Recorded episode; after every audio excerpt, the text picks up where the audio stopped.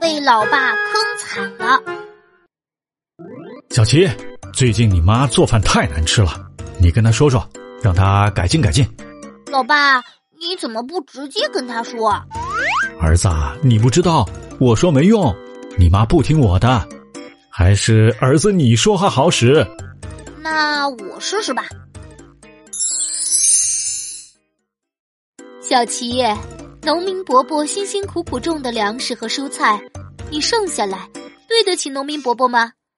老妈，农民伯伯辛辛苦苦种的粮食和蔬菜，你为什么做的那么难吃？我和爸爸都咽不下去。老公，我做的饭真的很难吃吗？没有啊，我觉得挺好吃的，老爸，你哎，是好吃吗？